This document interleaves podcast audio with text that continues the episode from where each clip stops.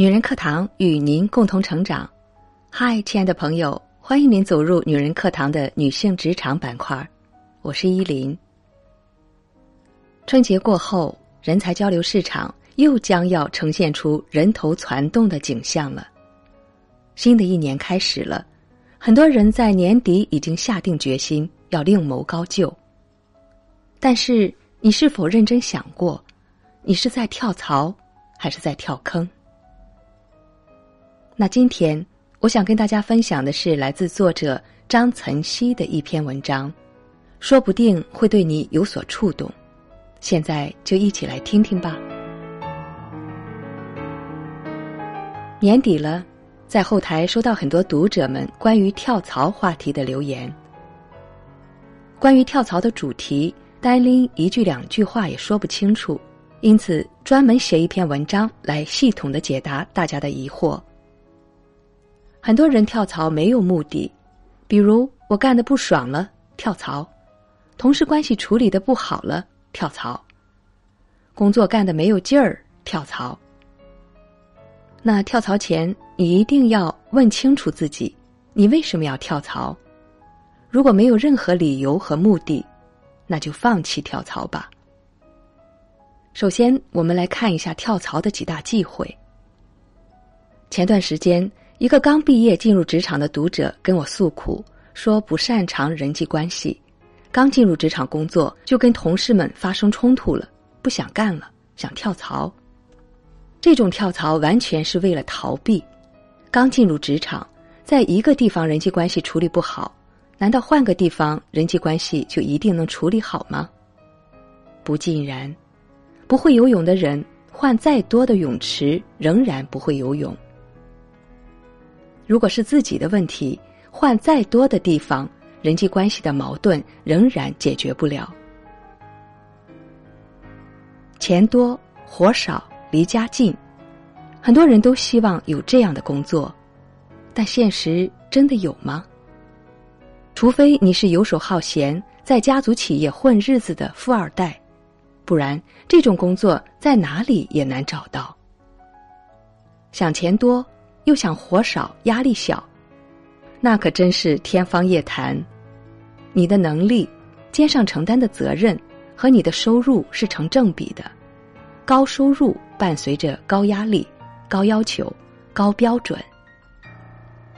如果你为了压力小又期望获得高薪的工作而跳槽，我劝你提前放弃，因为你的职业心态不对。这种心态不管跳到哪里。永远只是一个幻想。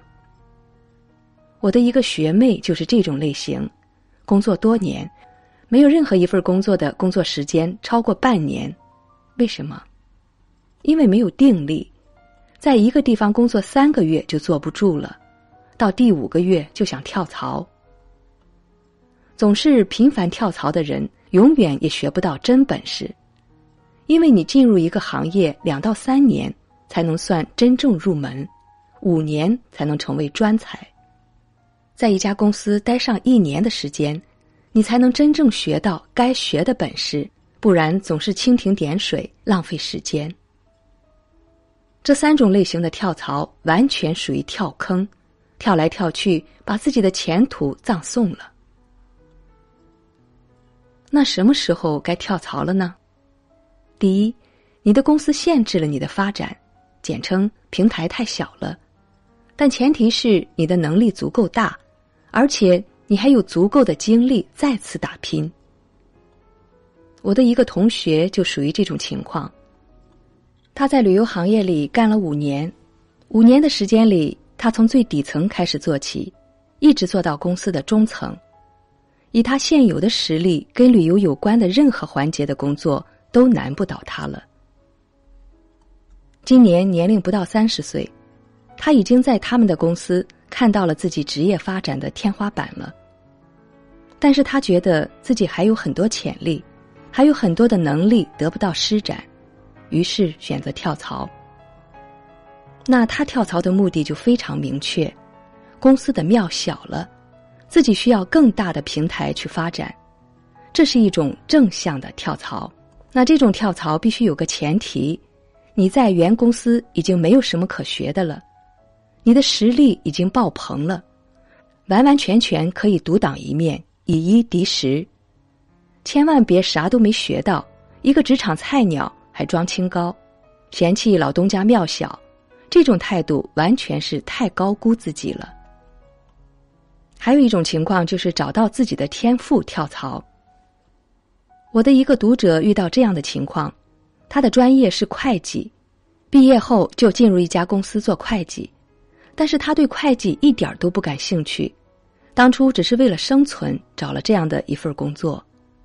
后来，他发现自己非常喜欢烘焙做糕点，他对烘焙技术如痴如醉，非常享受做糕点的过程。这个时候，他选择跳槽，去了一家知名糕点房做烘焙师。当你发现你的天赋、你真正热爱的事情的时候，可以跳槽，因为只有做你热爱、你擅长的事情，才能把你的能量潜力发挥的淋漓尽致。你也才有可能在这个职业上做到一定的高度。不过有个前提，这个职业必须是你真正热爱的事业，不要朝三暮四，为了新鲜感跳槽。为了新鲜感跳槽，那是在跳坑。好的规则遵循三个原则：人往高处走，水往低处流。前两种是你主动性跳槽，这种是被动性的跳槽，也就是说被更有前景的平台挖走。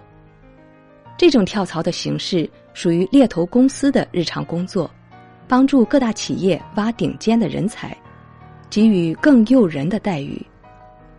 就像《欢乐颂》，老谭花重金把安迪从华尔街挖回国内，专门打理集团公司。当然，这只是一个例子。只要你的实力，比如技术、经验、人脉、管理能力、特殊才华达到一定高度，或多或少。都会面对被动跳槽的局面。如果其他公司给出你特别在意，或者是对你非常有价值的待遇，你可以选择跳槽。记住，我说的是对你非常有价值，而没有统一的标准。因为不同的人在意的东西不同，比如有些人家里有亲人病重，需要钱，经济压力特别大，那就把钱作为跳槽的一个标准。有些人暂时没有经济压力，看重的是长远，在意的是资源和品牌，那就把公司提供的资源和公司的品牌价值作为一个跳槽标准。